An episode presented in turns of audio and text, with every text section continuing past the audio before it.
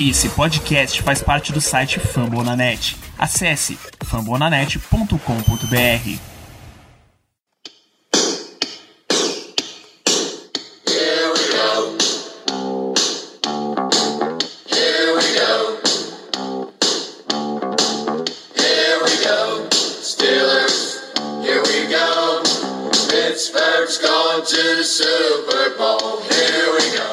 Muito bem, pessoal, estamos começando mais uma edição do Black Yellow Brasil Podcast, o episódio 206 desse seu podcast falando sobre o Pittsburgh Steelers para todo o Brasil, direto de fambonanet.com.br, Spotify, Deezer, iTunes, do seu cartãozinho de Valentine's Day que você mandou pro seu Draft Crush e ele respondeu, rapaz. Eu sou Danilo Batista, seu host mais uma semana no tão aguardado podcast Draft. Eu só tenho a minha única dúvida é se esse programa pós-draft é mais aguardado do que o pré-draft, porque o pré-draft ainda tem a esperança, o pós-draft tem as cornetas, enfim, vamos falar das escolhas dos Steelers em 2021 e para isso a gente tem uma bela mesa nessa noite, começando pela presença de Melina Bortoluso. Bem-vinda de volta ao programa, Melina. Boa noite, pessoal. Muito obrigada. Muito feliz de estar aqui de volta. Aliviada do draft dos Steelers. Passamos nervoso, mas sobrevivemos.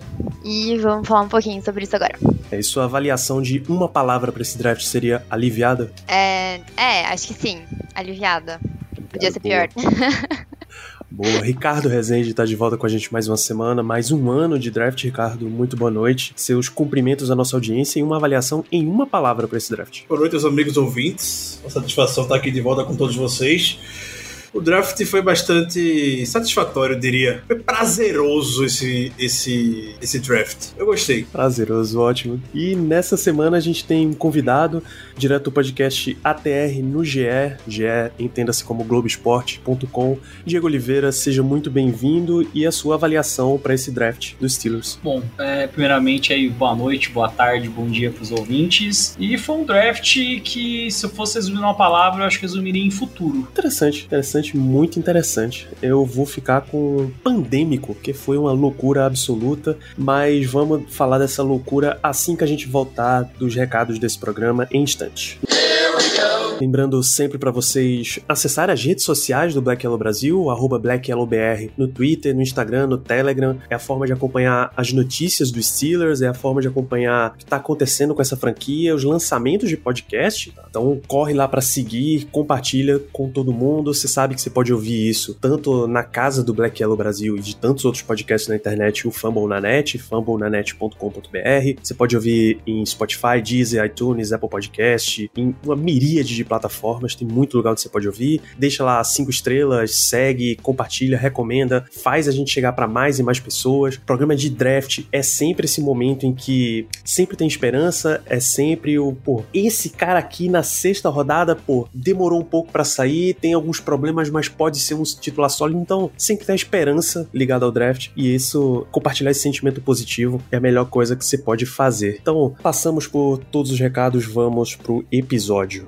Gloria. Vamos começar. Vamos fazer isso aqui em ordem cronológica mesmo. O nosso mock draft a gente faz de baixo para cima, da sétima para primeira, mas pra gente avaliar a gente pode fazer aqui, porque até por controle de tempo, eu tenho certeza que a gente deve gastar um tempinho relativamente bom falando da escolha de primeira rodada, escolha número 24, Najee Harris, running back de Alabama. Já começo pelo nosso convidado Diego. Qual é a tua avaliação sobre Najee Harris? Antes, de, antes do draft, você achava que não ia estar disponível? Você achava que era possível? Você tem problemas em draftar running backs na primeira rodada? Como é que você achou? O que, é que você achou dessa escolha? Olha, eu sou um cara que eu advoquei pelo Najee Harris muito, assim, se procurar Najee Harris, você vai ver que eu acompanhei a temporada inteira de Alabama, eu sabia que o Steelers precisava do running back, eles não iriam renovar com o James Conner, isso já era uma certeza para mim. E, cara, a carreira dele em Alabama é incrível, tipo, tudo que ele fez, ele passou inclusive o recorde, né, do Derrick Henry no, na, na escola, no, no college, né, no caso. E o Steelers, eu acho que ele tem uma peculiaridade que quando ele se apaixona por um jogador, é, muitas pessoas podem até considerar um,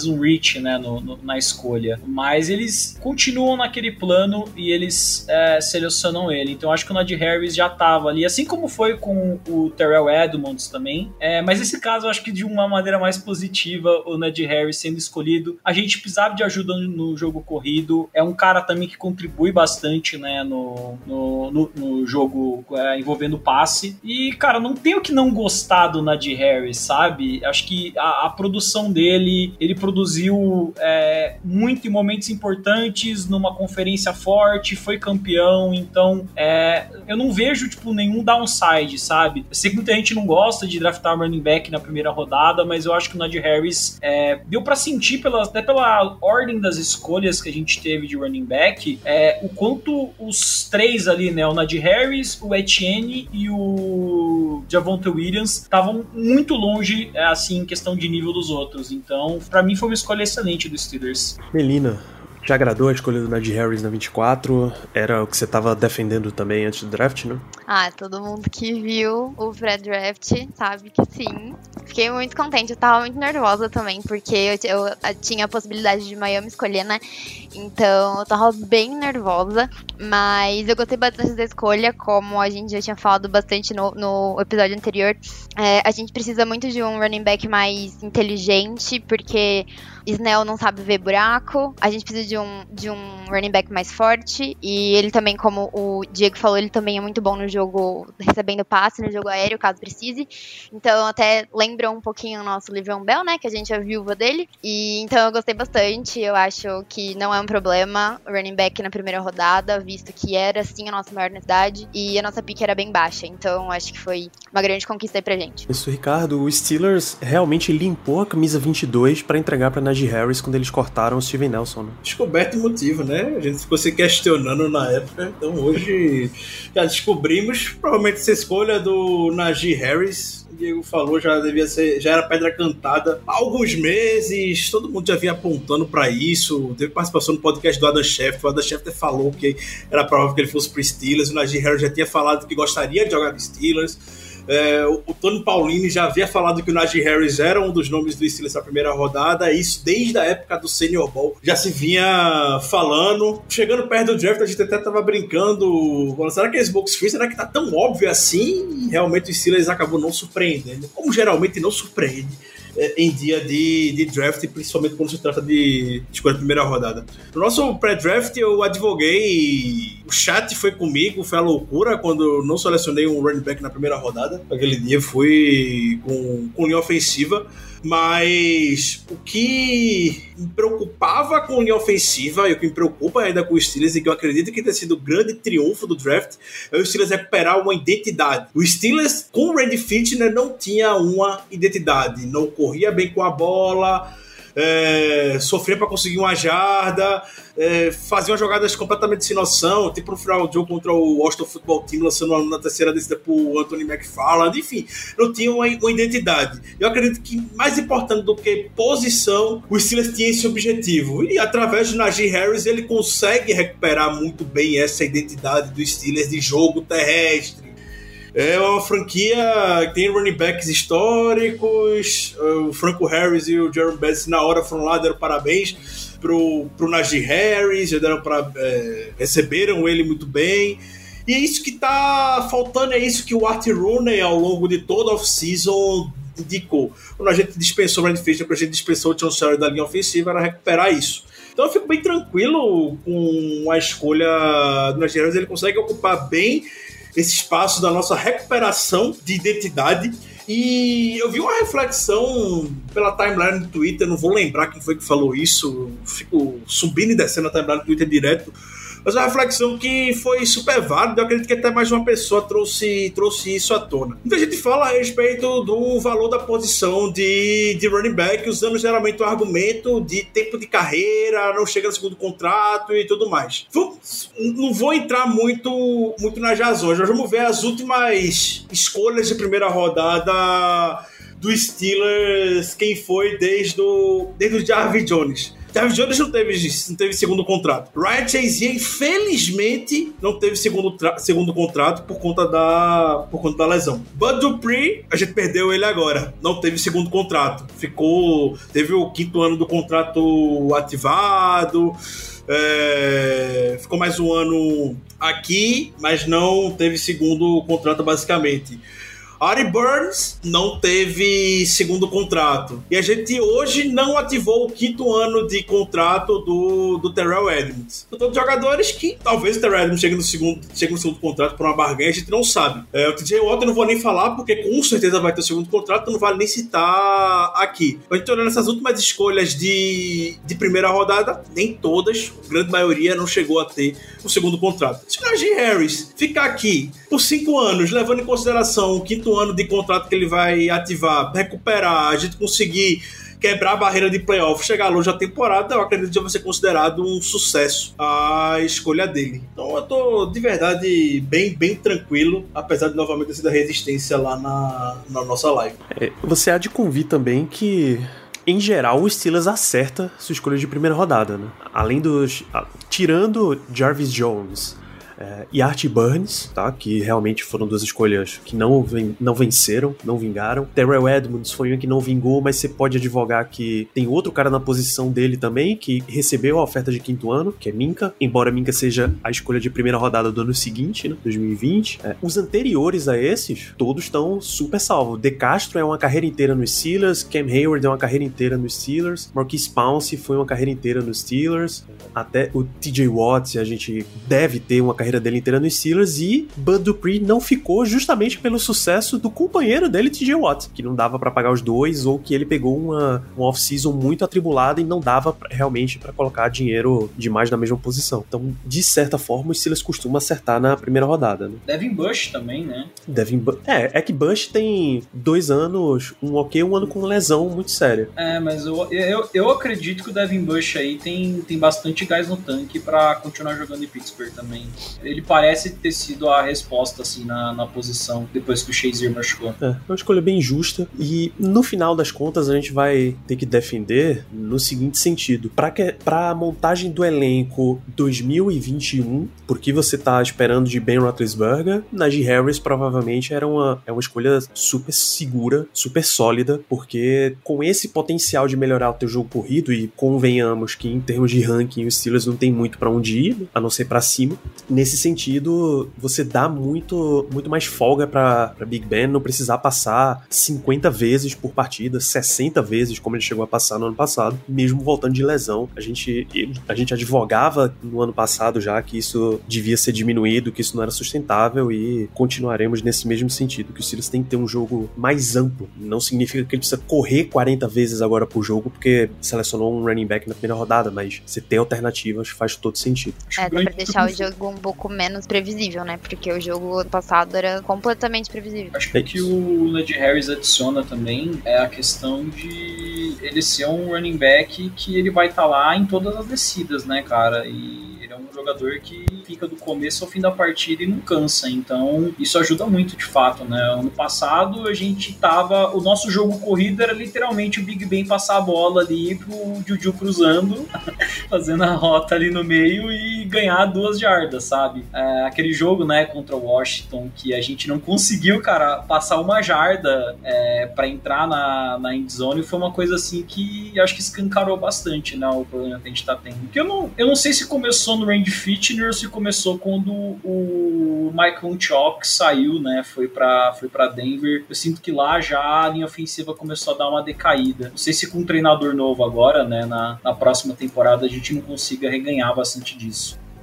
É isso, vamos seguindo então nossa avaliação do draft, vamos para segunda rodada, onde a gente tem Pat Frymuth, Tyrande de Penn State, e eu tô dando essa pronúncia aqui, e eu já devia ter consultado inclusive o guia oficial de Penn State para saber exatamente a pronúncia do rapaz. Mas Melina, vamos, enquanto a gente não tem a pronúncia oficial, vamos falar de Pat. Um Tyrande na segunda rodada não era o que a maioria das pessoas achava que ia sair, né? É, vamos chamar ele de Pet, porque eu também não sei pronunciar o sobrenome dele ainda.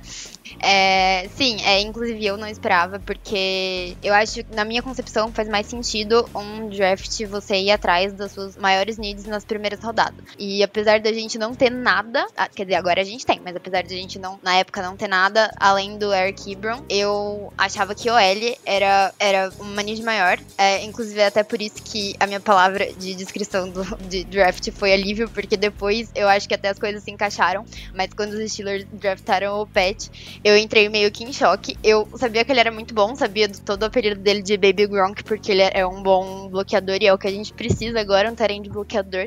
Mas eu fiquei muito com o pé atrás, porque eu falei, cara, a gente precisa melhorar o jogo terrestre antes. E aí? É, eu queria OL, tô preocupada com o tackle, mas eu gostei da pick. Depois eu fiquei pensando melhor e eu gostei sim da pick. Porque ele é um terreno, como eu disse, ele é um bom bloqueador, é, mas ele também é bom no jogo aéreo. Ele é um game changer no jogo aéreo. E ele é muito físico e ele pode jogar tanto no slot como no backfield. Então eu gostei bastante da pick. E depois eu acho que, a, que as outras escolhas dos Steelers foram meio que se encaixando pra cobrir mais ou menos todas as needs que a gente precisava. Então eu gostei bastante. Acho que ele tem bastante futuro nos Steelers. Eu sou um cara que, é, acho que se procurar até no meu Twitter, tem alguns mocks que eu fiz, trocando, indo pra segunda rodada, acumulando pique de segunda rodada, exatamente para selecionar o pet Fryermuth, é assim que fala, é, de Penn State, porque eu já tinha visto muito tape dele, eu tinha gostado dele, eu sabia da situação de Tyrande, né, que a gente tinha, que só tem o Eric Ebron, é, mas eu imaginava que o Steelers ia talvez adereçar essa posição na terceira, quarta rodada, eu talvez pensei no Tommy Tremble, sabe, indo do Steelers, mas eu gostei muito do, da escolha do Pet, eu acho que setou uma coisa para mim muito importante, que é uma questão até que eu defini, né, o draft, que é futuro, porque eu acho que o Pet, ele vai ter um, um assim como o Riff, que é o Riff Miller, né, eu acho que ele vai ter uma carreira bem grande é, na NFL, eu consigo imaginar ele isso, e Tyrande é uma coisa que, se não acontecer com ele, aconteceu com, com o Rob Gronkowski, né, de machucar bastante, ele vai jogar muitos e muitos anos no Steelers e é um cara aí que, é, como a Melina mencionou, né, ele é muito bom bloqueando, ele é muito bom no jogo aéreo e acho que aí entra também uma questão de uh, o Colbert draftar, ele sabe que é o, ali o último ou talvez penúltimo ano do Big Ben, mas ele sabe que a, o barco tem que continuar, sabe? A franquia tem que continuar depois que o Big Ben for embora. Então, ele viu essa escolha, acho que é, na 55 é uma escolha excelente o, o Pat Firemouth e acabou que, que foi essa escolha. Eu tô feliz com ela, eu acho que sim, poderia ter sido um center, o Kud Humphrey é o cara que eu tava esperando nessa, nessa pick, mas de qualquer forma, para mim eu gostei bastante. Eu também tava esperando o Humphrey. Fiquei um pouco chateada que a gente não pegou ele, mas. Ah, como eu falei, né? Depois eu acho que as coisas se encaixaram e eu gostei bastante da pick. Ele, por ser segundo melhor Tyrant da classe e chegar até a 55, acho que foi muito bom. A gente, antes do no episódio pré-draft, a gente até lembrou que a última escolha alta em draft na posição do Taine tinha sido o Math Spade, lá, lá atrás, em 2007, foi na terceira rodada. Desde então era a posição que a gente via negligenciando, ou a gente vinha selecionando é, o Blake Flower, o Jesse James do terceiro dia. O Jesse James é até competente, mas é, não chegou a ganhar o segundo, o segundo contrato. A gente estava na expectativa que ele fosse voltar. Escolheram o Zach Gentry também nesse meio. É, então, uma posição que o Steelers já vinha negligenciando há muitos anos. E aí, quando não era no draft, ia no mercado. E aí contratava o, contratou o Ladarius Green, o Ladarius Green, infelizmente, com muito problema de concussão, teve que se aposentar de forma precoce na carreira, e depois foram atrás do, do Eric Ebron. Então acredito que era aquela coisa para se firmar mesmo. A gente precisa de um nome para esquecer Tayent nos próximos anos e ele já sabia o que estavam negligenciando. Talvez o Pet foi de fato a escolha com mais valor em termos de segunda rodada que eles identificaram em oportunidade nos últimos anos. É um cara que já conhece novo, nosso novo técnico de, de tie-end, o Alfredo Roberts. O Alfredo Roberts no Pro Day de Penn State já tem tido contato muito próximo com ele, fez atividade com ele, então Hoje é mais uma daquelas picks que a gente. Uma das, daquelas picks que a gente fala que talvez estivesse na nossa, na nossa cara e a gente não sentiu. E até na coletiva pré-draft, o Colbert ele disse que a classe de Taíde não era profunda, não era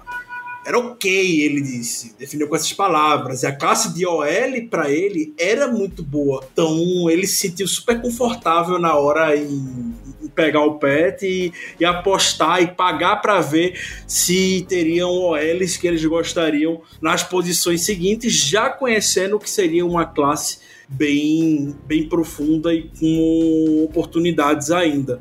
Eu acredito que eles endereçaram essa, essa posição muito bem e entra mais uma. É mais um naqueles estilos mais, mais clássicos de, de Tyrants. E o Steelers usou muito, usou muito disso pessoal um pouco mais um pouco mais clássico. Até vai falar um pouco mais na frente do Kiss Road. E usou a expressão que eu gosto de usar, eu usava com o Roosevelt Knicks. A gente precisa de autênticos jogadores de futebol americano. E o Pat aparenta ser muito disso. Porque o que a gente vê muito hoje na posição de, de Tyrande é Tyrande que não, ou não bloqueia tão bem, é, ou Tyrande que gosta mais de alinhar saindo por fora, no slot e tudo mais. É um wide receiver. Acaba, é, acaba pecando em algumas essências de, de Tyrants. E aí o, a gente vê o Pet ele sai do backfield, como, como a Melina falou,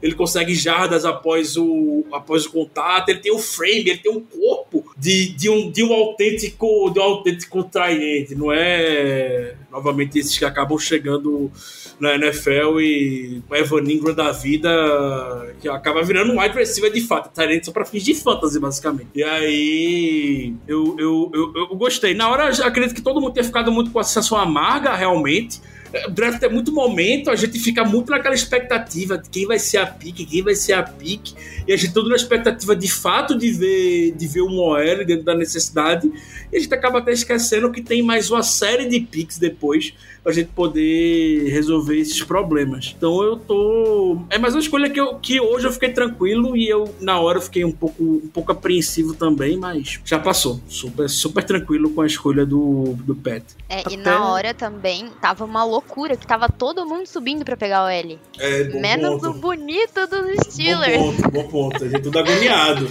E, e, também porque o, o Creed Humphrey estava lá disponível, né? O Creed Humphrey a gente tava na expectativa, realmente. Era um nome que a gente aparentava gostar bastante. É, e a carreira do Creed Humphrey, assim, né, no college é fantástica, né? Então, eu também tava esperando o Creed Humphrey. Eu achava que, cara, isso aqui, o pet seria, sei lá, mano, se o time acumulasse três escolhas na segunda rodada para poder pegar. É roteiro de mock draft mesmo, de gente que tá sonhando, sabe? Mas eles acabaram colocando. Eu tenho opinião de que se o Steelers estivesse pensando no agora, eles teriam pegado o L na segunda rodada, por mais que exista valor na terceira e na quarta, que a gente vai falar na sequência. Mas eu sinto que aqui é mais eles pensando já na vida pós Big Ben, sabe? Em dar-lhe um recebedor bom, um cara que bloqueia bem pro, pro próximo quarterback também. E é o que dizem, né? O melhor amigo do quarterback rookie é o Tyrande. Então... É, exatamente. É ali a. Como o Riff Miller ela, né? Aquela. A policy de seguro do Big Ben, né? Quem sabe o Pet aí não seja a policy de seguro do nosso próximo quarterback. Pois é, e vários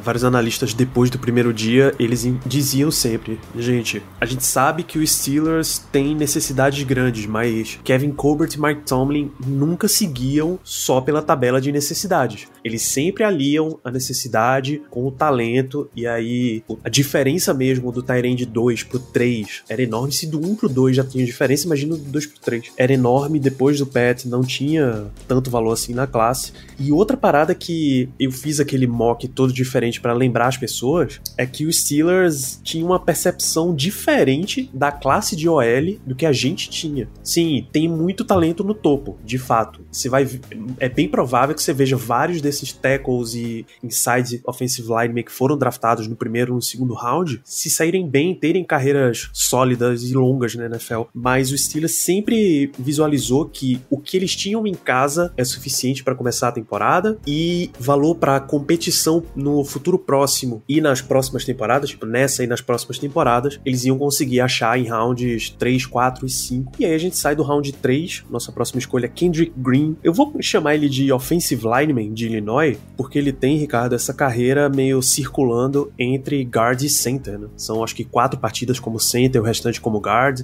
Como é que fica a tua avaliação dessa escolha? Na hora, eu até comentei, sendo bem honesto, eu não conhecia a respeito, a respeito do rapaz, não foi o nome que eu vi com bastante frequência antes estava muito cotado em alguns mocks do Steelers. Novamente, como até você falou agora há pouco, Danilo, a gente indo mais em nomes que eram consenso. Eles sabem que o que nem.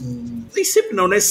O Steelers adota mais essa, essa, essa política. Mas conhecendo também mais a respeito do, do Kendrick Green, a gente viu que garra e, e, ele mesmo se, se definiu como um cara que gosta de maldade dentro de campo.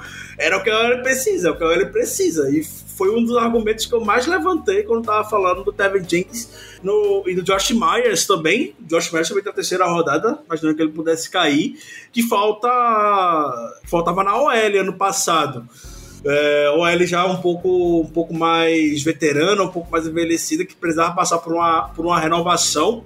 E o, e o, e o, o Kendrick Green vai ser um, um papel-chave para isso. E logo em seguida da pick, ele já estava entrando em contato com jogadores do Steelers, é, já procurando se entrosar, treinava junto coincidentemente com o Dan Moore, que foi escolha de, de, quarta, de quarta rodada. Então, personalidade o menino tem, o menino tem, e é algo que novamente a gente precisa bastante, bastante aqui.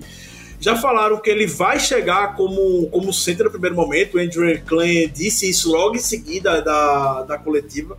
Por mais que ele só tenha quatro partidas como titular na, na posição de center, vão pagar para ver e vai ser um adversário assim que eu acredito que ele tem tudo para poder para poder começar como como titular como titular na defesa. É, defesa não, perdão, na linha ofensiva. É, e uma coisa que chamaram bastante, bastante atenção, não vou nem falar muito do, do Edward Clem, mas da, da importância do, do Chris Myers, que foi que é o nosso novo assistente de, de linha ofensiva. É o nome mais experiente, inclusive, do que, do que o Adrian Clay. E, e, o Myers ele tem o histórico de montar muitos, muito, muitas linhas ofensivas de bloqueios por zona. Então ele trabalhou muito tempo com o Kyle Shanahan, era, era técnico de linha ofensiva do Atlanta Falcons, que chegou no Super Bowl, perdeu pro, pro Patriots, que fez o maior sucesso lá com, com o Davante Freeman no, no backfield. E é uma proposta que vão querer montar muito aqui. E o Kendrick Green tem um fit muito, mas muito bom aqui para nesse, nesse sentido para a OL. Então, pro valor na terceira rodada, acredito que eles tenham identificado, por mais que fosse o um nome um pouco abaixo em alguns boards ou em alguns mocks que não, não jogavam muito para cá. E ele já começa, Diego, com uma escolha muito segura, que é seu número de camisa em Illinois o tempo inteiro era 53. Eu não sei se o Steelers vai liberar ele de cara, continuar com a 53, né? Ainda tá muito recente a aposentadoria do Pounce, mas a perspectiva de continuar nessa progressão é muito boa. Né? É, e assim, acho que o Steelers, o Steelers já anunciou ele como center, né, na hora que eles draftaram. Eu não acho que ele vai jogar guard, eu acho que ele vai jogar center mesmo. Deus me livre de ver JC Eisenhower é, jogando snaps pelo nosso time. É, nada contra o BJ Feeling, mas é outro cara também que eu acho que ele é um bom backup, mas não é, não tem calibre para ser titular. E o Kendrick Green é interessante porque ele não estava realmente muito cotado nas boards, mas é, eu vendo as reações pós-draft, né, dos analistas, todo mundo falou que essa foi a melhor pick do Steelers no draft inteiro, por incrível que pareça, porque é um cara que é, talvez ali um único defeito dele seja a questão do tamanho, mas que a técnica dele é bem refinada, é um cara que gosta de jogar de maneira bastante agressiva, como ele mesmo já colocou, tem muita personalidade. Olha, tô torcendo pra esse cara aí ser o center por muitos anos aqui no, no, no no Steelers. E era o que a gente precisava, né? A gente tava precisando de center depois da aposentadoria do Marquis Pounce e os dois nomes que a gente tinha não me inspiravam nem um pouco de confiança. Por isso que eu tava querendo muito o Creed Humphrey na, na segunda rodada. Mas aí eu vou confiar no Kevin Colbert e no Mike Tomlin de que esse cara aí tem todas as ferramentas necessárias para ajudar a nossa linha ofensiva. É isso, Melina. Aqui, aqui eu imagino que tenha começado o seu alívio em ver o Steelers finalmente endereçando a linha ofensiva, né? Sim, foi aí que as coisas começaram a se encaixar. Eu também, de verdade, não conhecia ele antes da, da depois que a gente foi pesquisar direitinho. E eu gostei, né? A gente queria um center agressivo, pronto, conseguimos um center agressivo. É, é, a única coisa que eu vi dele é que aparentemente ele não tem uma movimentação lateral muito boa, mas de resto eu acho que é tudo isso que o Diego e o Ricardo falaram. É, eu acho que a gente vai precisar uma hora renovar nossa OL e ele vai ser a peça-chave para isso mesmo. E também acho que ele vai ficar de center, não sei se é, talvez participe de alguns snaps como guard, mas espero que ele seja center mesmo na maioria dos, na maioria dos, dos snaps, porque também não confio muito em Hassanauer não. Eu achei... E é isso. Eu, eu, achei engraçado que na hora no, no QG a Melina ela perguntou pra, pra gente: é, ele tem maldade? Deu uns 5 minutos depois, o cara lá do Pro Football Focus postou na TL uma declaração do Kendrick Green falando que ele é um cara mal dentro de campo.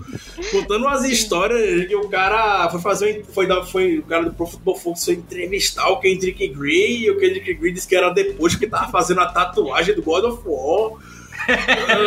Isso é muito boa, cara. Espera um pouco, eu tô terminando minha tatuagem. e ele chegou todo animado também, falando que o Pounce era ídolo dele, que ele usava o mesmo número por causa do Pounce. Então acho que tá encaminhado aí, vai dar certo. Vontade tem. É, imagina se isso é com um coach, né? Poxa, coach, você pode me dar cinco minutinhos aqui para nossa entrevista? Eu tô terminando uma tatuagem. Cara, o técnico já tá aqui anotando. Perguntar qual é a tatuagem, né? Porque se já teve entrevista de técnico, o cara perguntou: você mataria alguém? Assim, só pra eu saber mesmo. Imagina que o cara não vai querer saber das tatuagens, pô. É isso, round 3, escolha 87, foi pro Kendrick Green, que é maravilhoso.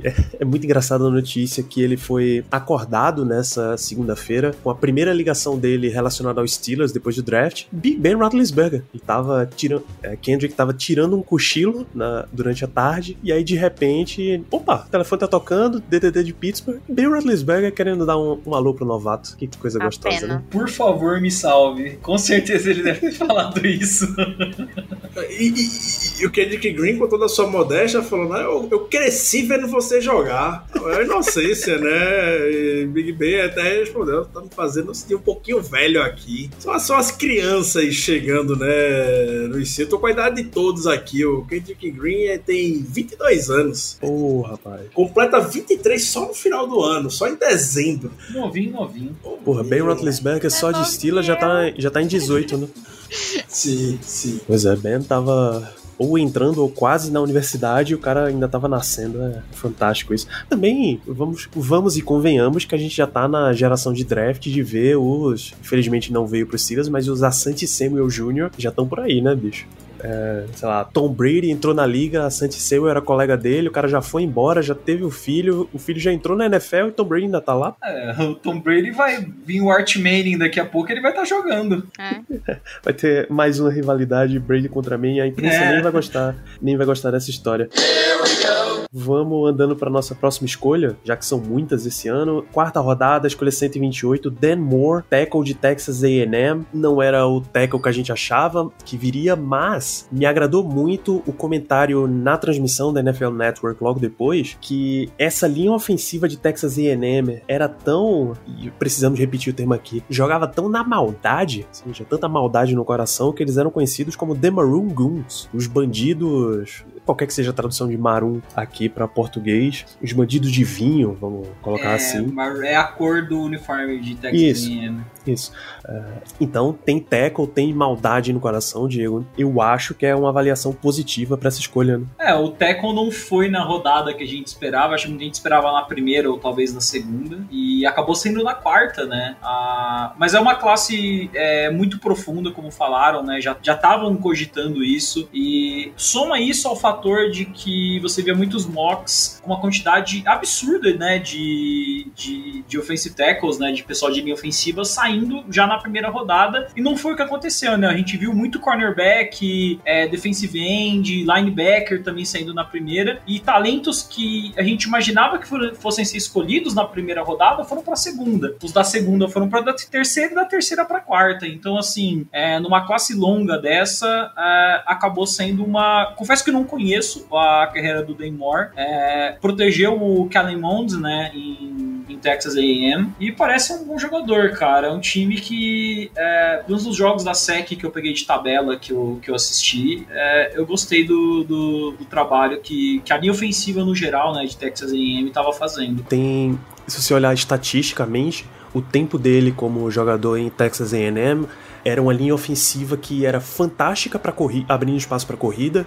Nos rankings uh, 2018, 2017 ele era right tackle, 2018 ele começou como left tackle e aí o time era terceiro em corrida por jogo. Depois 2019 oitavo em corridas, 2020 a segunda melhor em corridas, só que sempre bem ruim cedendo sex, ou seja, em proteção pro passe. A pior em 2018, a segunda pior em 2019, mas subiu para sétima sétima melhor em todo. Aliás, para melhor em toda a SEC em proteção ao passe, em sacks cedidos. Então, se nota que tem uma evolução aí na carreira, principalmente falando do left tackle, Ricardo. Te, te agrada a seleção de Dan Moore na 128? Na hora, você comentou agora um pouco da NFL Network, na hora o Daniel Jeremiah ele fez um comentário bem interessante sobre, sobre o Demo. É, disse que em uma classe tão boa de tackles, você consegue encontrar jogadores com muito valor no terceiro dia e o Demo é um desses exemplos para ele. E ele até comentou que provavelmente se fosse em algum outro ano que não tivesse tanto teco, tanto quilate como nesse como nessa temporada, o Demo seria uma escolha de segunda, início de terceira rodada, mas pelo volume de bons jogadores que saíram na posição, ele acabou caindo para a quarta e o Steelers aproveitou disso o Mike Tomlin é muito amigo do Jimbo Fisher, né? O técnico de Texas A&M. Trabalharam juntos lá em, na Universidade de Cincinnati há sei lá quantos anos. Trocam muita figurinha. O Jimbo Fisher é um dos técnicos mais pavio curto da, da NCAA, de vez em quando até extrapola do, dos limites e tudo mais, e até na hora lembraram, lembraram desse fato para justificar justamente o comportamento da linha ofensiva de, de Texas, de Texas A&M, né? Que foi finalista da melhor unidade de linha ofensiva no college football. É de fato maldosa, com aspas, sempre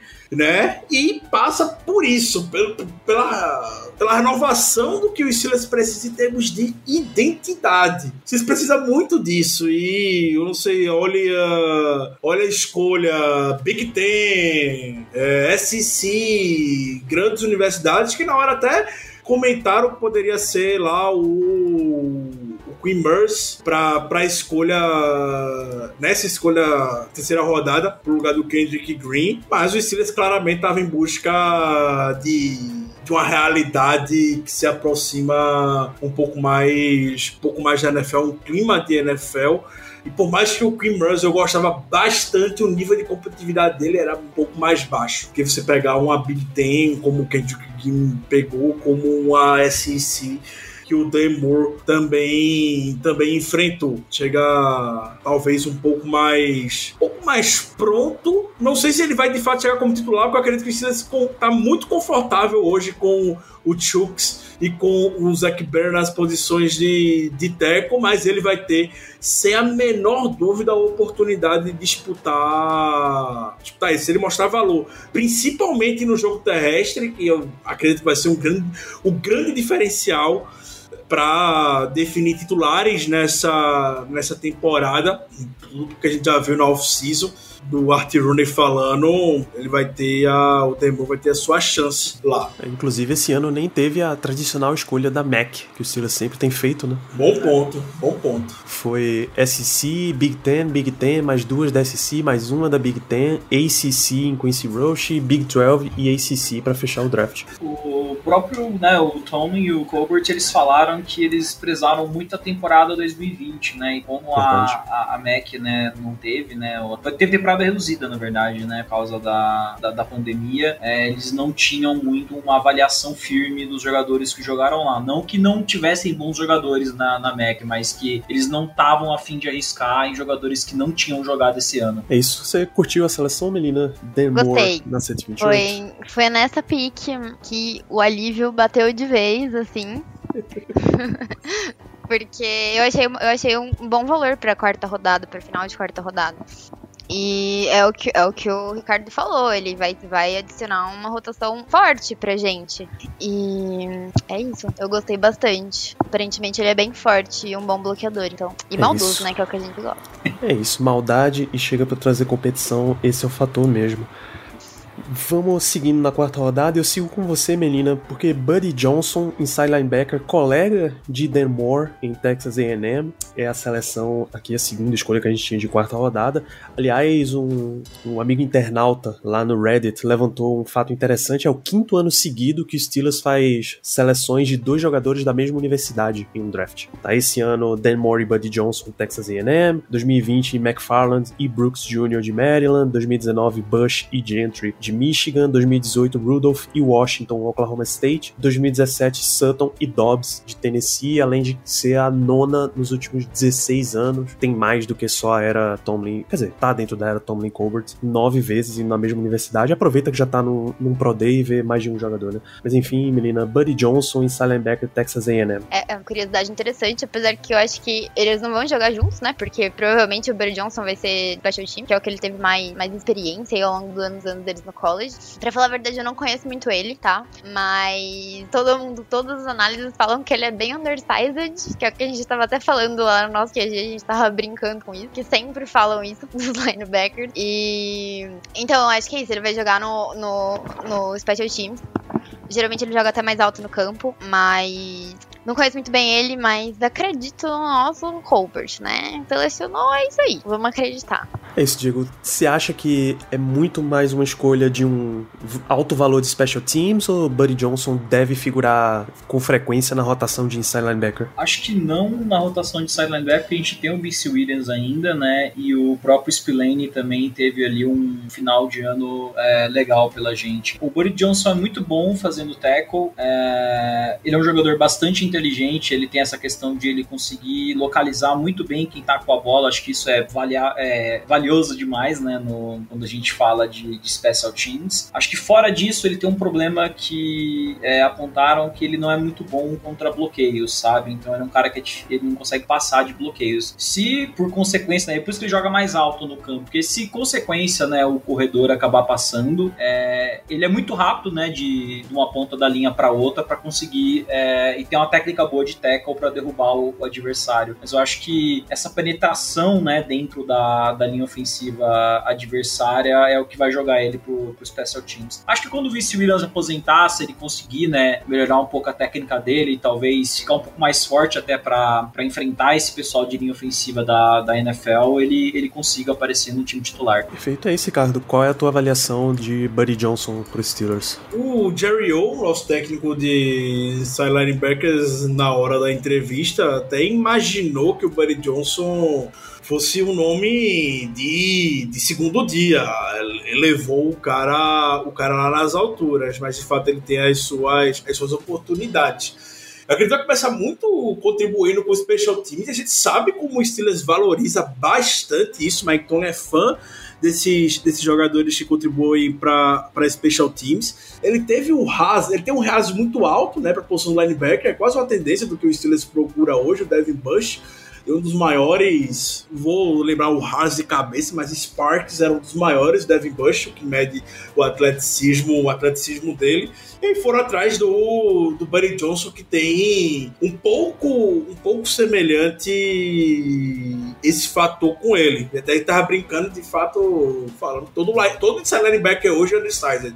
Falavam lá do, do Jock, que nem vou me arriscar falar o nome do rapaz que caiu pro Browns, é, do mesmo jeito e tudo mais. E aí, quando fala que o cara é, é grande demais, ele é lento. E aí, o que é que, o que, é que finalmente tem que, ser, tem que ter um inside linebacker hoje? Até por isso, a gente brincou com o Kozora no, podcast que a gente gravou com, com ele sobre o valor. Daqui a pouco o inside linebacker tá que nem um, um running back. É, completamente desvalorizado e não é assim muito bem que, que funciona. Então ele vai ter que se provar nos special teams. Eu acredito que ele vai, vai conseguir fazer isso.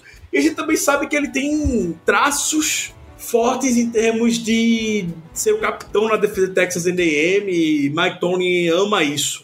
Até o Demur comentou que o, que o Buddy Johnson ele foi um jogador que apoiou muito nessa época de, de Covid e, e tudo mais, como uma figura de liderança dentro do, dentro do vestiário de, de Texas A&M. Então, por essas características intangíveis, acredito que ele tenha se valorizado um pouco pro, pro Steelers.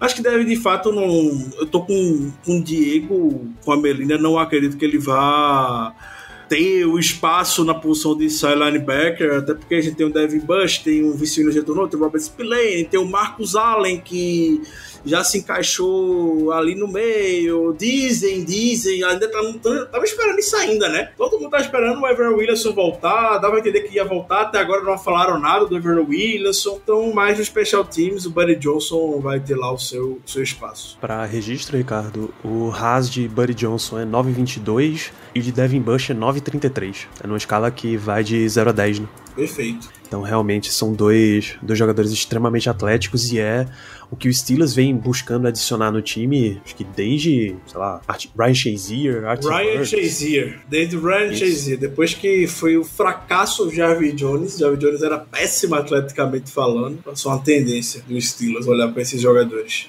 É, e aí começou o checklist lá de, de itens que o jogador tem que ter, né? Atleticismo puro, idade, etc, etc.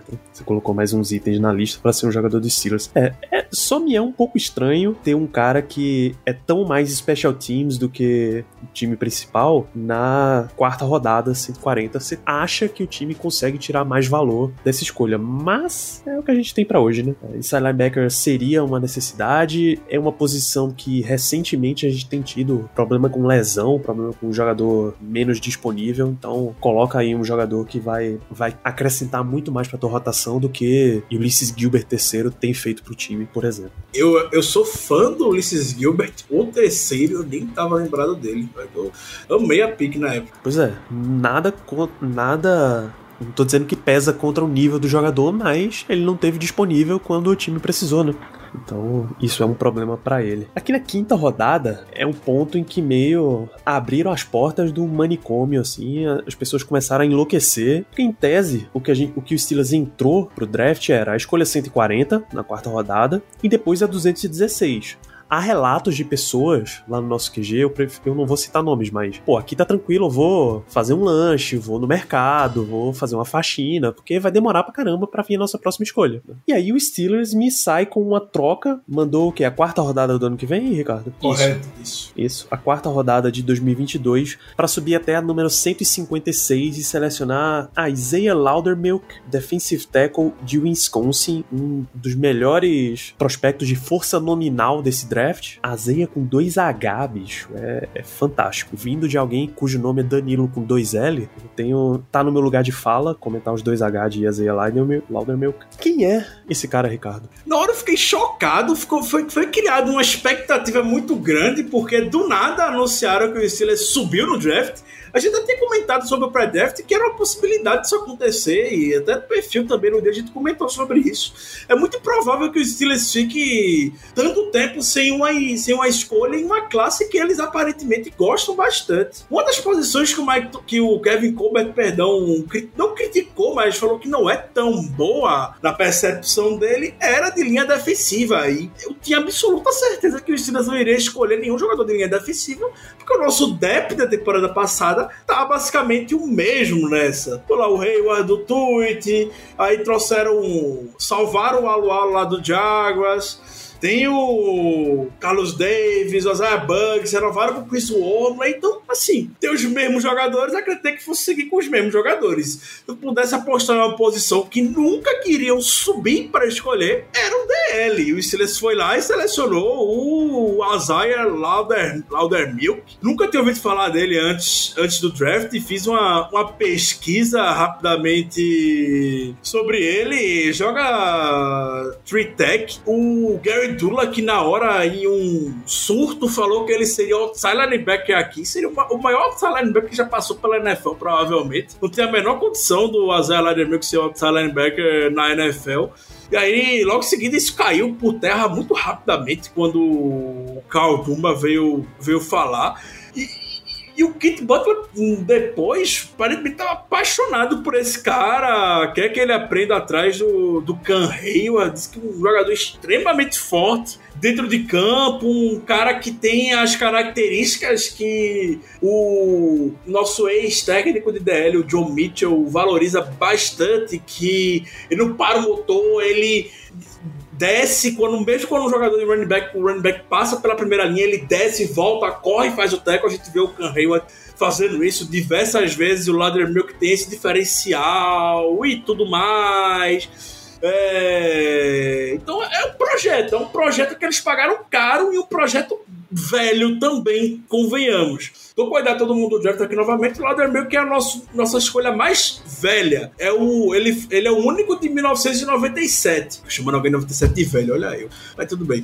É, É a vida, bicho, é a vida. é, o cara mais velho escolhido. Então a gente pagou caro por um projeto que, assim, na hora, o Germano lá comentou: ah, gente, é a escolha do terceiro dia. E tudo mais, eu sei que é a escolha do terceiro dia, quinta rodada, mas a gente pagou, né? A gente pagou alguma coisa pra subir por esse cara que talvez não fosse necessário. Então, eu não tenho receio, não vou crucificar o rapaz, o rapaz pode dar super certo aqui. Torcemos por isso, mas pra mim foi a pick mais sem noção, a pior pick dos Steelers do draft. Você classifica assim também, Melina? A pior escolha dos Steelers no draft? Primeiramente, eu gostaria de pedir pra vocês me respeitarem que eu sou de 97, eu não sou velha. A, a torta de Só climão. pra NFL. É, então, eu fui uma das pessoas que saí pra ir no mercado, na lanchonete, comprar um quitute, porque eu tinha certeza que não ia, os estilos não iam fazer nada, ia demorar muito pra próxima, pra próxima, pra próxima pique. E aí, quando eu vi que subiu, eu tava esperando uma coisa gigante, assim, tipo um cornerback. Um Edge. E aí, quando anunciaram o Lauder Milk, eu também não conhecia. E aí, quando eu vi que ele era DL, eu falei, ah, deve ser alguém pra jogar de Edge, de jogar de outside linebacker. E, inclusive, foi o que o Ricardo falou, que foi os primeiros, primeiras notícias que saíram, era que seria isso. E aí, o pessoal começou a mandar lá no nosso QG as notícias dele, assim, os números dele, e, cara, não tinha como, assim. Ele, eu considero, sim, a pior escolha dos Steelers. Acho que não precisava subir pra fazer isso. É, ele, pelo que eu vi, ele é, ele é e explosivo, mas acho que são as únicas boas características dele, pelas análises que eu vi. Ele não se posiciona bem, ele tem, teve vários problemas com, com- de estar posicionado errado. É, ele não é rápido, ele não é bom em pass rush, então eu não entendi essa, essa escolha. Não sei porque a gente subiu pra pegar ele, ele inclusive tava, tava sendo cotado pra ser undrafted free agent, então eu realmente não entendi. O, o próprio jogador postou isso no perfil dele. A própria, avaliação, a própria avaliação dele era que ele seria escolha de sétima rodada ou um undrafted free agent. Aqui eu vou tentar pass... Aqui eu vou tentar passar um pano, porque o Kevin Colbert falou que eles trocaram para uma quarta rodada, porque eles esperam que no ano que vem eles vão receber bastante pique compensatória e uma delas vai ser de quarta rodada, e por isso que eles trocaram pro, pro Lauder Milk. Mas eu tô com vocês, cara. É, para mim foi a pior pique do draft, eu não entendi, assim. E parece um cara para complementar elenco e talvez jogar ali, né, quando a gente for enfrentar algum time com, com bastante. que goste muito de correr com a bola, de ele ser um dos caras da rotação ali para fazer isso, porque como pass rusher realmente ele é ele é bem fraquinho. Então assim, é um projeto, né? Eu espero que o Kit Butler tenha certeza do projeto que ele pegou, porque foi caro. E caro não no sentido que você conhece, que vocês conhecem nesse podcast. Bom, tomara que vire, né, um dia. Esse aí não tem como ser, pô. Imagina várias camisetas escrito Lauder Lauder Milk Milk. Cara, no Heinz Field. Um dos Porra, melhores já- nomes. Já metendo aquele contratinho com a Parmalat, porra. O famoso leite alto. O Heinz, o Heinz Field não acaba essa temporada, os direitos de. Renovou por mais um ano. Renovou por mais um. Ah. Tá, tá, aí- tá aí, olha. Big Ben, Mike Tomlin, Kevin Colbert e o Heinz Field é ano a ano. Embora Tomlin tenha ganhado extensão agora de 3, é ano a ano, bicho. Agora eles vão esperar pra ver o que é que vai dar. Então é isso, uma escolha esquisita dos Steelers aqui na, na quinta rodada, né, Diego? Ah, eu não, não gostei muito. Ah, precisaria voltar um pouco no, no draft, porque até o- o- os nossos não tão queridos Ravens fizeram a escolha do Sean Wade, que é um, achei que era um cara que tinha um fit bem legal dentro dos Steelers, que acho que ele fez uma transição, né? A comissão técnica de Ohio State fez uma, uma transição meio errada, né? Eu acho que ele era um corner muito bom no slot e eles jogaram ele mais pra fora e acabou não dando certo. E eu vi, eu via ele muito como um cara, assim, pelo que é, até os analistas colocavam, a maneira como ele jogava, como ele se deu bem em Ohio State, muito aí no, no espacinho que o Mike Hilton deixou, sabe? Então, era um cara que talvez eu esperava que o Steelers fosse, fosse subir pra draftar e acabou sendo o Isaiah Laudermilk. Eu nem lembro agora, o Sean Wade quê? Quarta rodada ou quinta rodada? Quatro escolhas depois. Laudermilk é a 156 e Sean Wade é a 160. É, eu acho que poderia ser o Sean Wade, na minha opinião.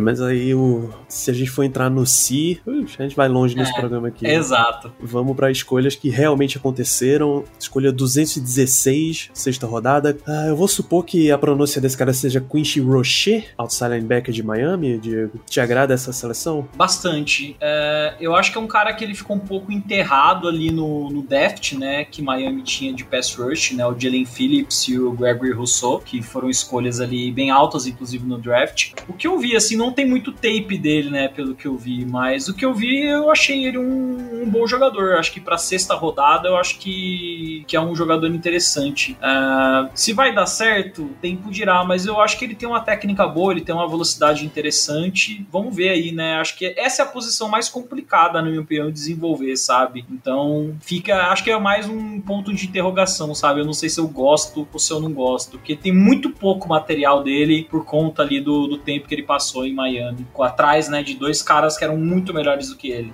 Inclusive, Quincy Rocher tem a curiosidade, menina, não sei se você acompanhou esse caso, que ele é de Maryland, ele é da região de Maryland, ele fez high school na região de Maryland e ele era um torcedor do Baltimore Ravens enquanto crescia e já declarou que tá tacando fogo, jogando fora todas as coisas roxas que tem em casa, porque já tem, já tá garantido o kit Terrible Tal. Aliás, o eu vou até interromper o que você ia avaliar do jogador, menina. Ricardo, o Steelers continua mandando um kit pra todos os draftados com todas as camisetas e Terrible Towels e apetrechos? Eu acredito que eles vão retirar esse ano presencialmente. Esse ano vai ser presencialmente. Eu não vi. Eu, eu só vi o Najee Harris até agora com algum equipamentos dos Steelers, né? Podemos dizer. A Minaj Harris também fez o, o tour completo. Ah, o Najee Harris tá. tava pronto. Não, não, Já tava pronto desde novembro. É, e, e o Najee Harris tá um verdadeiro comercial do Big Brother Brasil, né? Cada postagem do Najee Harris é um comercial diferente, é um ad diferente. Você assistindo o comercial do draft da NFL Network, o Najee Harris aparece em três comerciais. Você vai no Twitter do Najee Harris, é só propaganda, o menino tá Só faturando. publi. Só publi, tá muito bem o menino. A hora é essa. Ah, Agora, desculpe interromper, menina, por favor. Não, sem problema. É, eu gostei da pick também. Eu achei boa pra sexta rodada. É, aparentemente, pelo que eu vi também, a mesma- as mesmas coisas que o Diego falou, ele é um, um edge técnico, rápido, dinâmico, atlético e ele tem boa flexibilidade. Então, eu achei uma pick muito boa. Ele também tem boa visão de jogo. E também vi que ele já jogou de outside linebacker em alguma formação 3-4. Então, ele é bem versátil também. Mas, por ele ser rápido, acho que vai ajudar no pass rush aí. E confirmando, Ricardo, realmente a pronúncia do cara é Rocher. Quincy Rocher. Belo nome, belo nome. É E, chique. É só pensar no chocolate. Quincy, Rocher. E, e eu, eu, gostei, eu gostei muito da pick do, do, Quincy, do Quincy Rocher. Era o jogador que até o Kit Butler, na hora que tava dando a entrevista dele, o Kit Butler, que é o técnico do outside linebackers, falou que não esperava que ele fosse disponível tão, tão na 216 pro Steelers. É, o time tinha ele ranqueado na terceira, início de quarta rodada, e quando viu a oportunidade, não pensou nem duas vezes em, em selecioná-lo. De fato, ele acabou perdendo um pouco do estoque dele, como o Diego falou, atrás de dois monstros, no Gregory Rousseau e no Jordan Phillips. Mas, mas é, acredito que seja aquele terceiro homem que vai contribuir muito. Não vai ser aquele, vai ser aquele cara que vai jogar cinco snaps na sua terceira descida para deixar o Highsmith, provavelmente descansando, descansando um pouco. E pode, pode contribuir. Acredito que seja um cara que possa dar impacto no primeiro ano, porque a técnica dele é muito refinada. Isso foi, foi o que ele destacou. E até ele até falou: ele de fato é um cara muito atlético, mas ele é diferente do rapaz lá que foi escolhido pelo Ravens na primeira rodada, que eu não lembro o nome dele, de Penn State. Deu um branco agora. É... Ué, né? É o Owe. Isso, isso. Owe. Owe, Era isso. Jason, mas ele pode ser chamado de pelo real nome dele, que é Odaf. Isso. É, diz que não, é desses caras que correm 4.3 segundos, que é, a NFL gosta de olhar hoje em dia, que ganha videozinho lá no. Ele, foi o que ele disse, ganha videozinho lá no site da NFL e tudo mais, ganha highlight por conta disso. Ele disse que não é esse cara, mas que ele é um jogador extremamente técnico, um jogador que ele mesmo disse que é um jogador um pouco mais, um pouco mais clássico. E com o Kit Butler, eu gosto muito do Kit Butler como técnico da linebacker. A gente viu o desenvolvimento do Bud Dupree, como deslanchou quando o Kit Butler passou a olhar um pouco mais para a posição. Com o Joey Porter, realmente foi tempo perdido da carreira do Bud Dupree, basicamente. É, então, na mão do na mão do, do Kit Butler ali, eu tô bem animado. É, novamente, tá acostumado a jogar a- atrás de pass rushers, atrás daquela dupla maravilhosa de Miami, e isso vai ser de quase igual atrás do J. Watt e o Alex Highsmith. Então eu, eu fiquei bem animado. Eu diria, se pudesse apontar três escolhas que eu gostei muito do draft, o Quincy Rocher com certeza estaria. Até o Pro Football Focus, para quem gosta, né, do Pro Football Focus, classificou ele como o jogador que tem a melhor nota de- em termos de pass rush é, no college. Então, Esse é um cara que eu acredito que vai nos ajudar bastante. é aquela surpresa, né? Porque pode ser que, é, como ele tava, né, é, na sombra desses outros dois pass rushers, ele seja muito melhor do que as pessoas pensam, mas ele não entrava tanto na rotação de Miami e quando colocarem ele em campo pra participar, ele consiga ter ali, surpreender o pessoal. Então, Exato. Realmente, de fato, pode ser uma, uma surpresa e tanto por Steelers e um pique de sexta rodada, né? Exato. É isso, é, o Steelers realmente não queria ter um cara que fosse competir tão ferozmente aí com com o Highsmith. E obviamente ele não vai competir com o TJ Watt pro Steelers, né? E trouxe um cara que literalmente foi o número 3 desde a carreira universitária. E, e, e, e o Kiss Rocher, ele tá falando sobre Ravens e tudo mais, que ele cresceu na região de Maryland. Ele teve, ele tem uma mentoria com o Ed Reed. O Ed Reed também jogou na Universidade de Miami, né? Então ele teve uma mentoria com, com o Andy Reid pra ajustar a mentalidade dele e, e tudo mais. Foi o coach, né? O Andy Reid, o, Ed Reed dele. Então, é interessante. Pô, eu tava defendendo que o Steelers fosse atrás do cara que tivesse que tinha sido treinado por Polamalo, se o cara for atrás do cara treinado por Ed Reed, pô. Que draft maravilhoso, né? Esse, esse é o Pittsburgh Steelers, rapaz. Esse é Kevin Colbert. Mais uma das peripécias de Kevin Colbert nesse draft. Escolha 245, sétima rodada. Trey Norwood, cornerback Oklahoma. Mas, Ricardo, já tá declarado que vão tentar transformar o cara num safety. Tá, e eu- até na hora eu mesmo me antecipei e eu postei no Twitter que finalmente o cornerback veio e tudo mais. Isso foi antes da do Tony anunciar efetivamente a pick. O Tony, muito entusiasma, entus- de forma muito entusiasmada, falou que estava selecionando o Trey Norwood, canivete suíço, para jogar lá no fundo do campo. É, um jogador de secundária, não necessariamente um, um cornerback. O próprio Trey Norwood, ele na entrevista pós escolha comentou a respeito disso. É um cara que pode jogar em todas as posições do campo e pode jogar bem em todas as posições, todas as posições do campo. É, de fato, me parece ser muito mais um, um cara que vai é, não vai muito para contato tudo mais, talvez para ser um backup imediato do, do Minka ou entrar em alguma terceira, terceira dessa situação óbvia de passe para poder dar uma ajuda lá pro Minka. A gente viu como o Minka em alguns momentos, por mais seja um monstro, ficar sozinho lá atrás é, numa linha hoje completamente de passe, de vez em quando pode ser cruel. Pode ser cruel. E aí o Norwood vai ter uma característica muito melhor do que o talvez o Dave, que é um jogador muito mais físico, que entrava na temporada passada eventualmente e, e- e tudo mais. Então, o jogador vai entrar muito mais nesse, nesse sentido. Tem ball skills, tem ball skills. Ele teve algumas interceptações, foi cinco, eu não tenho de cabeça agora, foi quatro foi cinco em 2000, na temporada passada.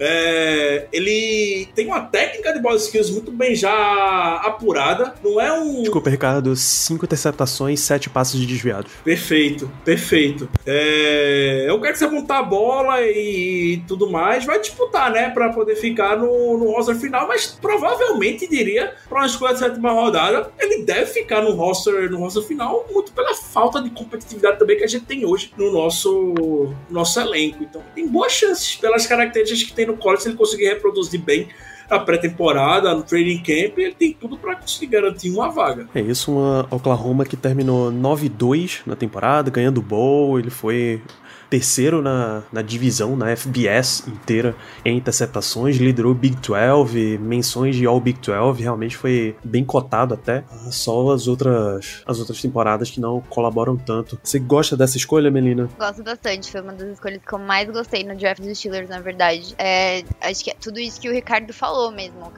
Ele é super atlético, explosivo, ele é super versátil. É, eu também achei que ele fosse cornerback no começo, porque acho que foi a última. ah, Não sei se estou enganada, mas acho que foi a última, última coisa que ele jogou foi de cornerback no, no- no college, não? Hum, Sim. De qualquer, for- de qualquer forma, é, vi hoje também que ele que provavelmente ele vai ser safety, sinceramente, que é a vaga do Edmund Top, fica à vontade. É, e eu gostei bastante. E como o Ricardo falou, ele tem uma, boas mãos pra interceptações. E ele também é muito eficiente contra o jogo terrestre. É quando, no- de cornerback, né? Mas eu gostei bastante. Acho que logo logo ele vira um safety titular aí pra gente. É, Diego, e dá a possibilidade de uma disputa ferrenha no training camp pela posição de níquel né, para os Steelers, entre um jogador de sétima rodada, Trey Norwood, um undrafted free agent indo pro seu segundo ano, James Pierre, e uma escolha de terceira rodada que já era para estar muito mais desenvolvido, mas que não tem mostrado esse potencial, que é Justin Lane. Como é que você avalia essa escolha do Trey Norwood? Ah, eu acho boa no sentido de ele ser um canivete suíço, então acho que ele vai sempre complementar né, o deft da posição, sendo safety ou até mesmo é, nesse níquel aí, né, no, onde o, o Mike Hilton jogava. O James Pierre, eu acho que é um cara que eu tenho uma expectativa boa, né, ele me parece é, bacana. Já o, o, o Lane foi uma decepção, né, porque foi uma pick de terceira rodada, se esperava muito mais dele. E o que a gente viu até agora no campo dele, pra mim, pelo menos, não me surpreendeu muito, sabe? Então, a gente precisava disso. Eu esperava que corner fosse ser a nossa próxima necessidade é, no draft depois de linha ofensiva. Eu achei que depois do Damur já ia ser é, corner, o que a gente ia adereçar, mas acabou sendo só na sétima rodada. Bom, é, o currículo do Tree Norwood é muito bom. Vamos ver se consegue é, traduzir tudo isso que ele fez, né? essa- esse trabalho de, de canivete suíço pra, pra NFL. É isso, chegamos a nessa pouca mais de uma hora de programa aqui. Na incrível técnica João Kleber segurando a audiência para o que eles quiseram esse tempo inteiro. Ninguém quer saber de Najee Harris, Pat Frymouth, Kendrick Green, Dan Moore, Buddy Johnson, Isaiah Loudermilk, Quincy Rocher, Trey Norwood. As pessoas querem Ricardo Rezende saber de Presley Harvin, terceiro, o Super Panther de Georgia Tech, o seu crush no draft. Essa escolha aconteceu na 254. Eu amei a sua definição de Super Panther. Eu adorei. Há, há quantos anos, Danilo, eu venho tentando jogar um Panther por Steelers? Acho que Mas desde que eu lhe conheço, você tá tentando colocar essa. 2016. Eu, eu, eu- sempre Possível. jogo um Panther no draft pro Steelers. Esse ano não foi nem um pouco diferente, ainda foi com o meu favorito. O que eu mais gostei de tudo que eu vi. Teve, teve o J.K. Scott, o Michael Dixon há alguns anos. Teve o que saiu pro 49 nessa temporada passada, que é um nome extremamente complicado. É, Wisnowski. O Skinowski, exatamente isso. É, e finalmente saiu, né? O Persley Harvey, o, o Patolinha, Patolinha de ouro, cara. Que a gente brinca, brinca assim com ele, mas que ele é de fato muito bom. Ele é muito bom. Ele teve a melhor média de Panther na, na, na temporada passada. Ele ganhou o prêmio Ray Guy, que era o melhor Panther da, da, NC, da NCAA. É um cara extremamente forte, uma perna extremamente extremamente forte. É, ele. Uma coisa que Randy Fitch, né, falava muito sobre, sobre quarterbacks, principalmente relacionado a isso, pra jogar na NFC, não, você tem que ter mão grande. E o Harvin tem uma mão gigantesca. É, os detalhes que a gente olha, né, na, pra o analisando o prospecto. É, tem, nem todo Panther chega na NFL necessariamente com experiência de holder na, no college, ele tem. O Dennis Smith foi no Pro Day de Georgia Tech. Então, assim, o, o Presley Harvey, eu acredito que ele já chega como o- um, grande, um, grande, um grande titular. É, foi o único Panther selecionado, selecionado no draft tem versatilidade lançando passes, lançou já três, se não me engano, para fazer algum, eventualmente algum fake. É, e eu falei a respeito da característica dele chutar a bola longe, não é só isso que faz o Panther, né? Tem os Panther que tem que mandar a bola lá para deixar a bola pendurada e tudo mais, e ele tem um hang time excelente, excelente. Então, é, eu, e eu acho que Panther é uma posição que ge-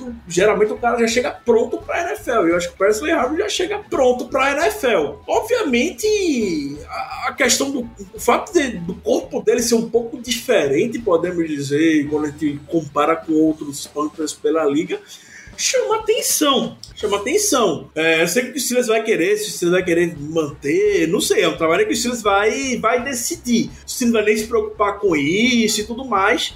É, eu acredito que eventualmente, talvez realmente peçam para ele poder abaixar um pouco mais, abaixar um pouco mais o peso, o peso dele. Mas não acho que gente deva se preocupar muito com relação a isso. Então, tipo, Panther, Panther pra mim era que nem Tyrande. Já faz tempo que a gente deveria ter selecionado no draft para poder matar qualquer tipo de desconfiança que a gente tem. E aí, o Presley Harvey, pra mim, já chega como esse, eu completamente enviesado, tô completamente apaixonado por ele, né? Como já falei no, no pré-draft, até botei ele como a, não a última escolha, botei como a penúltima escolha, se não me engano, não lembro agora. Eu botei na sétima rodada. Então, pra mim, por motivos óbvios, uma das minhas escolhas favoritas favoritas do, do draft. É isso. Você curtiu também, Diego? Cara, eu gostei porque a gente tentou, né, o Colquitt ano passado, não deu bom, voltamos pro Jordan Berry, que eu ainda acho que é um Panther bem meia boca, então tava na hora de adereçar a posição. É uma posição que é fácil de você adereçar, sabe? Dá pra você pegar e acho que os caras foram atrás ali dos melhores, se não o melhor Panther da, na- da- do college, que é o Presley Harvin. O cara tem um, mano, é um pernil ali de perna, dá uns bicudos muito bom e é um- eu sinto que ele é o próximo Johnny Heckler, cara. Só ver ali as fake plays dele, ele tem a mão grande, consegue jogar a bola. Vai que dá errado ali com, com, com o Dwayne Haskins ali, é o nosso quarto quarterback. Você, Melina, você também esperava essa seleção? Não esperava. Eu esperava um wide receiver na última escolha, porque eu conheço Pittsburgh Steelers, mas me surpreendeu. Mas apesar de eu não esperar, eu gostei bastante. É, eu achava que eu ia morrer e Barry ainda ia estar chutando pros Steelers. Então, eu gostei bastante, porque eu peguei alguns números aqui dele que eu fiquei impressionada. Os números dele de 2019. Ele teve uma média de 48 jardas por punch. O Barry tem o quê? 30. Ele forçou 21 fair catches em 45 punches e colocou 18 dentro da linha de 20 jardas, que é o que o Ricardo falou. Não tem só que ter perna forte e chutar a bola longe, tem que ter precisão também. Então, eu gostei bastante. Eu tô animada pra ele. E eu vi muita gente falar que a gente conseguiu, em uma pick só, pegar um substituto pro Barry e pro Big Ben. O carinho da torcida, né? Olha, eu vou te falar que chegou um momento da, tem- da temporada passada ali que o Dwayne Haskins estava mais ou menos ali no mesmo shape do Preston Harvin, assim, né? Agora tá mais fininho, mas tava complicado.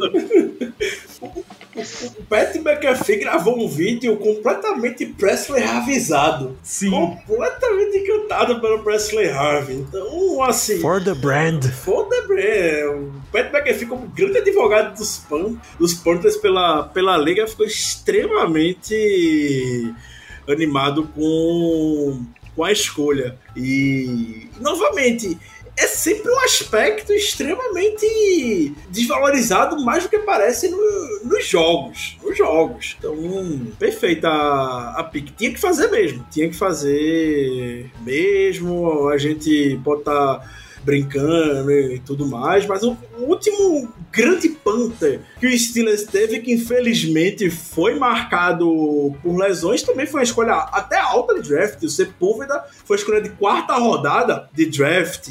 E o Sepúlveda era, era maravilhoso. Infelizmente não pôde dar continuidade na carreira, que se machucava bastante. E aí, depois disso, o Panther mais longínquo que a gente teve foi o Jordan Berry, por pura falta de opção. Temporada passada tentaram ainda trazer o Coco e infelizmente não deu certo aqui, porque o Barry enterrou um sapo lá no Heinz né? A posição é dele e pronto. Agora um sapo pra encarar esse tanque de homem que é Presley Harvin vai ter que ser o Yokozuna. Adorei a referência. Ser realmente um, na escala germano de avaliação de, de molde de pessoas, parrudo. assim. Barrudo. Graças a Deus. Cara, eu tenho certeza que o Presley Harvey vai pegar esse sapo, desenterrar ele, chutar ele e vai cair lá no. no... No MT Stadium lá, hein? Rapaz, isso, isso seria uma coisa maravilhosa.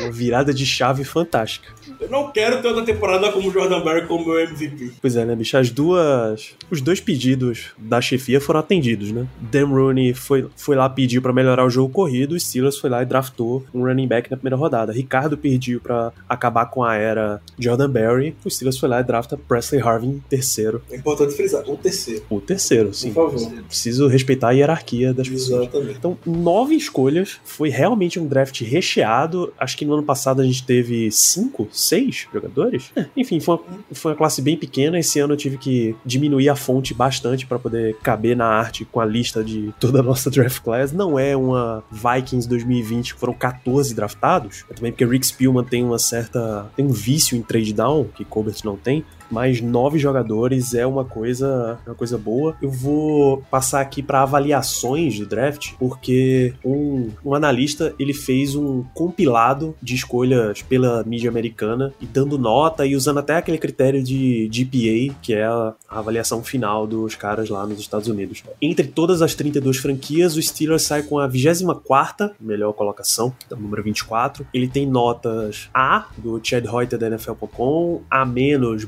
uh, Bucky Brooks e Lance Zierlein também na NFL.com, tem um A menos do Fansided, Matt Lombardo, mas aí tem um D da SPOX, um D do Sideline Reporter. No geral, começo com você, Melina. Valeu a pena o draft? Você sai satisfeita com as seleções? Sim, eu tô satisfeita. É, eu acho que assim, minha nota seria um entre 8 e 8,5, por conta do Loud Milk. Loud, Louder? Enfim. Lauder Milk, né? Louder Milk. É, eu gostei bastante, como eu falei, eu tava ficando um pouco ansiosa lá pela segunda ou terceira rodada, porque eu tava com medo da gente não preencher as nossas maiores needs. Mas eu acho que a gente esperou e deu certo. A gente conseguiu bons valores, assim, mais abaixo do draft. Então, eu gostei bastante. Esse aí, Diego, como é que você avalia, num, num geral, essa classe dos Steelers? Bom, o maior critério de nota de 0 a 10 que eu gosto também, acho que eu, eu vou de.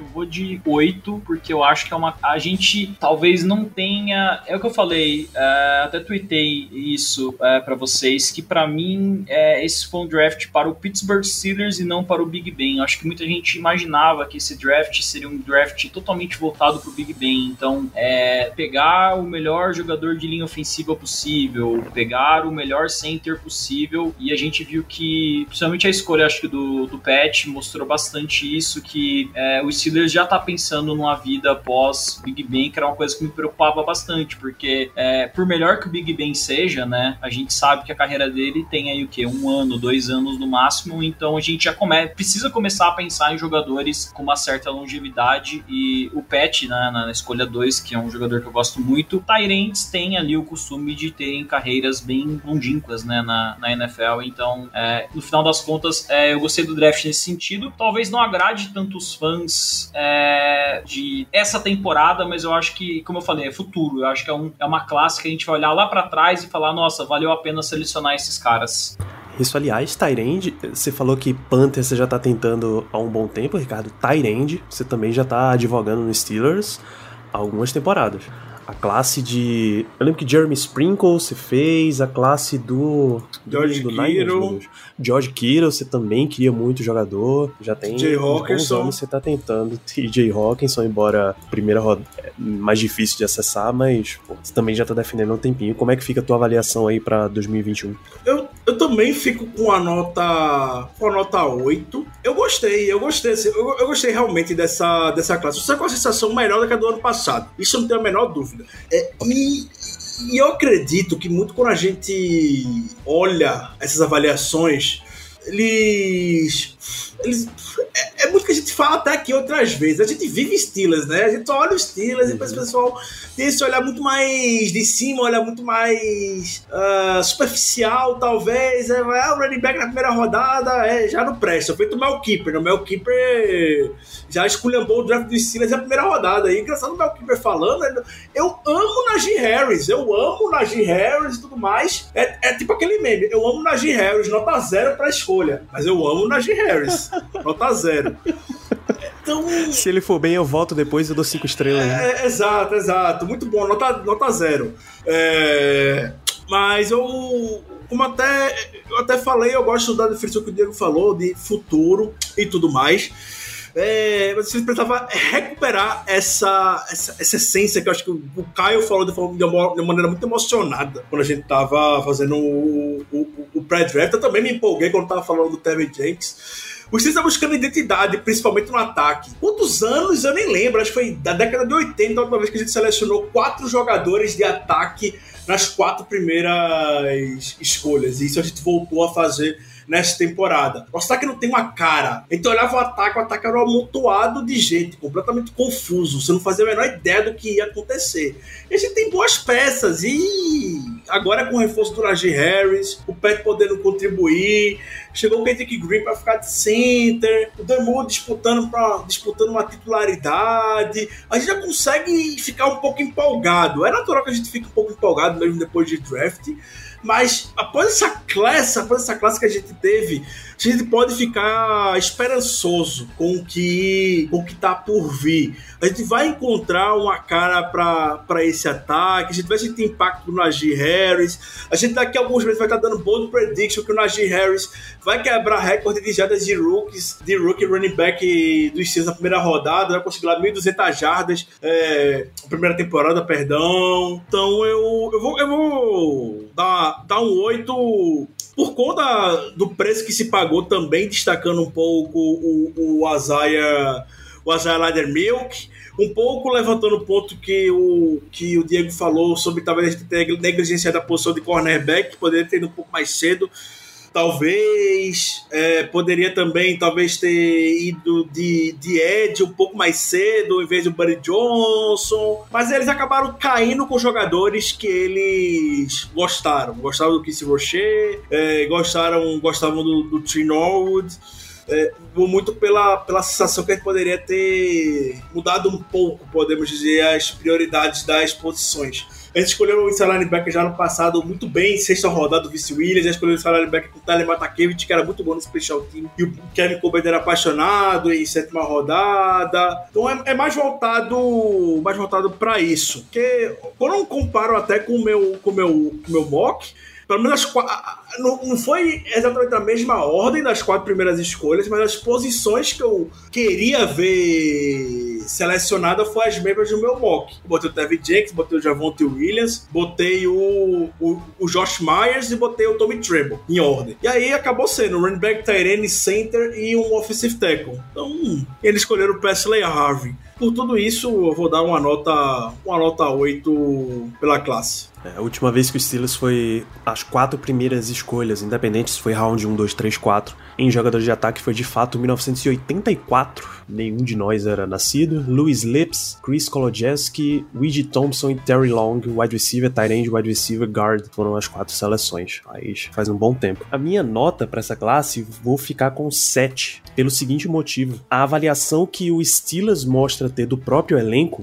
especialmente nas posições de linha ofensiva, me parece ser muito melhor do que a que a gente tem do time. Por exemplo, eu esperava um tackle que fosse imediatamente entrar brigando, seja por left tackle, seja por right tackle, tá? brigando para ser titular. O Steelers, quando coloca Dan Moore na quarta rodada, eles dizem que é um jogador que vai brigar, mas já começa com uma leve desvantagem e você vai tentar desenvolver o cara para mais um, dois anos. Eu esperava que center fosse uma prioridade alta para chegar e, ser, e vestir a camisa e ir para campo. Kendrick Green é um cara que foi muito tempo guard e pouco tempo center, então ele pode talvez ter uma desvantagem nessa briga. É, eu não vou, não questiono a, a parte de end porque, porque eu acho realmente que valeu a pena, mas corner e outside linebacker eu também esperava que fossem vir jogadores mais prontos para NFL, mas para colocar imediatamente. Eu mencionei algumas vezes a questão de Alex Highsmith, que seria inteligente para os Steelers manter o seu próprio estilo, manter essa sequência rolando, que eles tivessem um terceiro edge mais pronto para entrar e aí eles trazem um terceiro,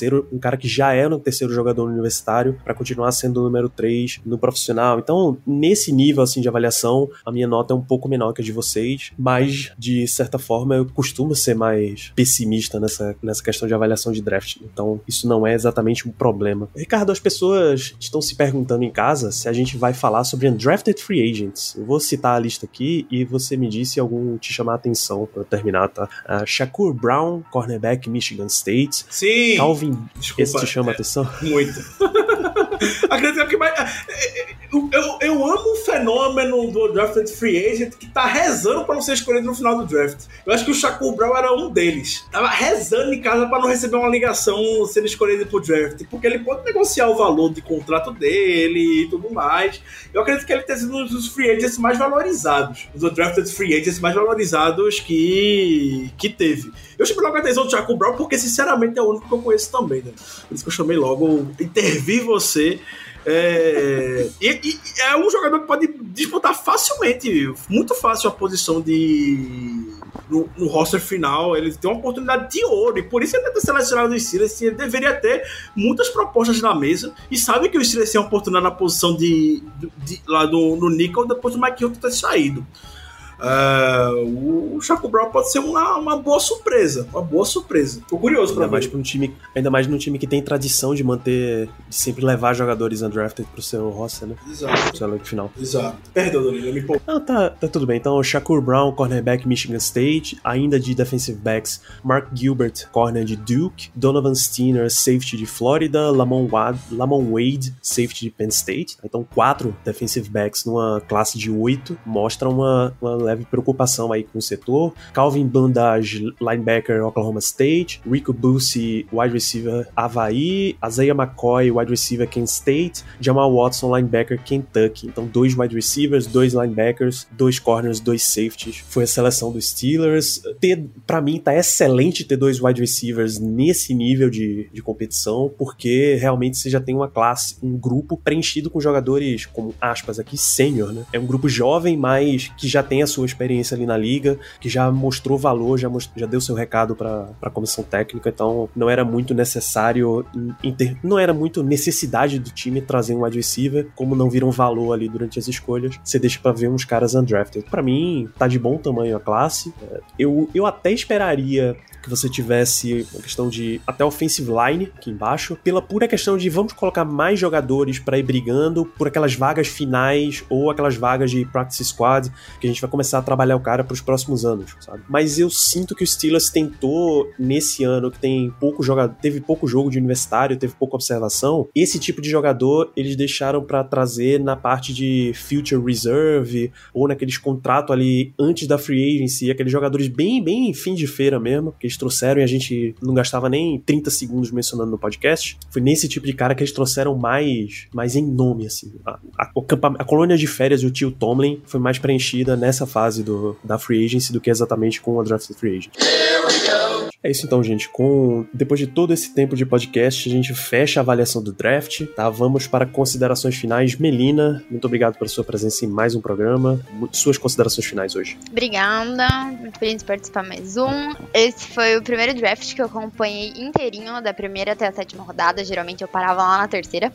É, é bem cansativo, mas eu gostei bastante. Foi bom entender melhor as, as necessidades dos Steelers, é, passar um pouquinho de nervoso, depois ficar aliviada. É, como eu falei, eu gostei no geral do draft. é, e acho que a gente tem um futuro bom aí pela frente, como o pessoal comentou. Acho que bastante jogadores vão poder ajudar a gente aí, pelo menos a ter uma rotação mais saudável. Muito obrigada. É isso, Diego. Obrigado pela sua estreia no Black Yellow Brasil Podcast. Obrigado pela participação. Ah, tuas considerações finais e já deixa o recado aí onde a galera encontra teu trabalho pela internet. Ah, muito obrigado a todo mundo que, que escutou o podcast. É, gostei muito de participar. É, acompanho o Pittsburgh Steelers desde 2008, faz um tempo já. Também sou uma pessoa velha, então é, tô, tô aí já na trajetória, mas draft mesmo eu comecei a acompanhar de uns anos para trás, é, mais a fundo. E esse foi um draft que eu gostei bastante. Acho que adereçaram ali é, posições que eu esperava. É, acho que o do ano que vem, é, já, já vou deixar o recado do ano que vem. O do ano que vem, para mim, vai ser o draft mais importante, talvez, dos últimos muitos anos dos Steelers, por tudo que vem aí se acumulando. Mas acho que esse ano é, eu, pelo menos, saí bem satisfeito com as escolhas que, que foram feitas. Sobre meu trabalho, é, todas as redes sociais, é, Lunace Diego, então L-U-N-A-C-Y Diego, tanto Twitch, Twitter, é, Facebook e também tem o podcast que eu faço no Globo Esporte sobre esporte eletrônico, é o ATR no GE, então você pode procurar no Spotify, você pode procurar também no próprio portal ali do Globo Esporte de podcasts que você vai acabar achando, a gente fala lá de League of Legends competitivo. É isso, muito obrigado. É isso, a gente,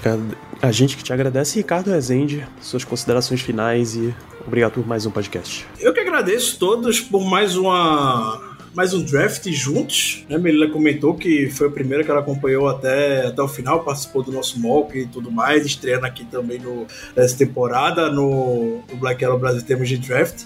A gente que sempre acompanha, né? Desde o, o primeiro episódio desse podcast foi uma avaliação, inclusive, sobre a classe de 2016, se não me engano, é Danilo. Lá atrás, Perfeitamente. o primeiro episódio que a gente lançou foi sobre, foi sobre draft, foi pensando em draft. E desde então, vocês. O primeiro tópico do Black Yellow Brasil Podcast foi Art Burns. É, dizer, Que exatamente. coisa abençoada. Exatamente. aí a nossa Ah, é ajuda. o- um grande indicativo do, do tamanho da corneta que seria esse programa. Ah, e a nossa live, cada ano vocês nos acompanhando mais. Esse ano a gente chegou a bater 60 pessoas simultâneas na, na live. Isso é muito legal pra gente. Não é um mock geral, um mock de 32 das suas primeiras escolhas. É um mock de sete rodadas do Pittsburgh Steelers. E vocês nos, nos prestigiaram do, do início ao fim. É, fico muito feliz de concluir mais um, mais um draft. E agora é seguir a, a temporada, tirar um tempo de descanso. Podcast daqui a duas semanas a gente volta com os episódios que vocês gostam também de acompanhar sobre assuntos gerais envolvendo o Pittsburgh Steelers, então já mandem as sugestões também lá pra gente no Twitter e no Instagram, por favor, do que vocês querem conhecer mais. E é isso, muito obrigado pela presença de todos e até a próxima. É isso. As minhas considerações finais é pra fechar essa temporada de draft aqui dos Steelers e pra lembrar pra vocês que não é porque não tem jogo, treino, notícia que o Black Yellow Brasil podcast para, tá? A gente vai, já tá trabalhando no calendário da off-season e agora off-season de verdade mesmo, aquela raiz, aquela parada que não tem nada acontecendo, mas tem podcast saindo pra vocês. A gente só tira um pouquinho o pé do acelerador, entra numa, num ritmo aí a cada 15 dias, porque também, né, dá um descansinho pro trabalhador. Nos vemos então no próximo episódio desse podcast. Eu espero que vocês todos tenham gostado. Espero que vocês todos mandem para todos os analistas que vocês conhecem de draft. A, a hora de incomodar, a hora de compartilhar esse programa é essa. Draft é essa temporada de esperança e nos vemos na próxima. Um grande abraço a todos.